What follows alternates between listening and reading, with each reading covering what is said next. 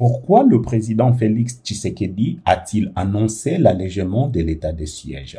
J'ai pris la ferme résolution de conduire, sans atermoiement funeste, mais sans précipitation inconsidérée non plus, les populations des provinces de l'Itourie et du Nord Kivu vers un allègement progressif et graduel du régime de restriction de l'état de siège ce qu'a déclaré le président Antoine Félix Tshisekedi le jeudi 12 octobre lors de son adresse à la nation. Après deux ans d'état de siège qui n'ont pas permis de rétablir la sécurité dans l'est de la RDC, le chef de l'État a donc annoncé une requalification de sa mesure. En quoi consiste exactement sa décision? À deux mois du scrutin présidentiel peut-il espérer en tirer un bénéfice électoral? Bonjour, je m'appelle Henri Pacifique Mayala. Je suis le coordonnateur du baromètre sécuritaire du Kivu KST. Vous écoutez le 41e épisode de la saison 3 de Ponajek, la capsule audio des Bouteli et du groupe d'études sur le Congo de l'Université de New York.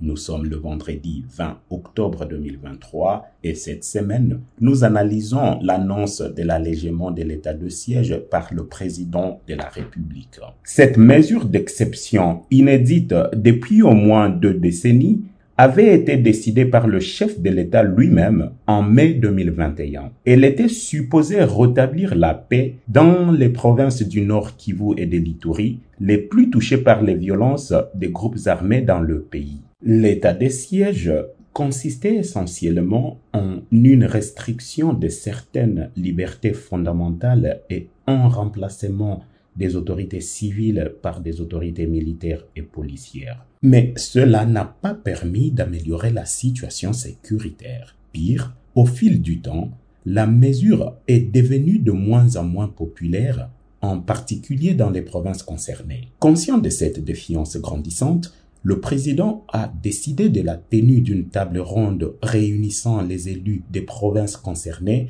et les forces vives de la nation mi-août. Les participants ont recommandé une levée de l'état de siège. Cette exhortation pouvait représenter un désaveu pour cette mesure emblématique de la présidence Tshisekedi. Le chef de l'État n'a en tout cas pas suivi cette recommandation. Après deux mois de réflexion, il a finalement annoncé une mesure présentée comme intermédiaire, celle d'une requalification de l'état de siège. Mais il est difficile de voir en quoi cette décision consiste exactement la levée du couvre-feu ou encore le rétablissement partiel des juridictions civiles, annoncées comme des nouveautés, avaient en réalité été déjà décrétées depuis plus d'un an. La remise en place des autorités civiles qui a été annoncée ne sera que graduelle et aucun calendrier n'a été précisé. Au-delà de l'effet d'annonce qui pourrait viser obtenir un regain de sympathie auprès des populations, une des rares mesures réellement nouvelles est la décision de payer immédiatement les deux années d'arriéré des émoluments aux élus provinciaux qui avaient été suspendus par l'état de siège.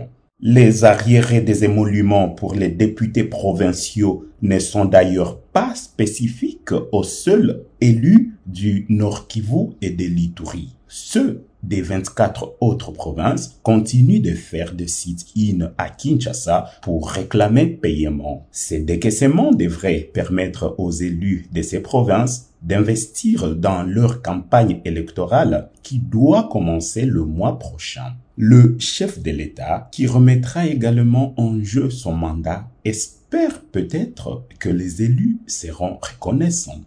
Vous pouvez rejoindre notre fil WhatsApp en envoyant JEC ou Ebouteli au plus 243 894 110 et 542 pour recevoir Ponajek chaque vendredi sur votre téléphone. À bientôt!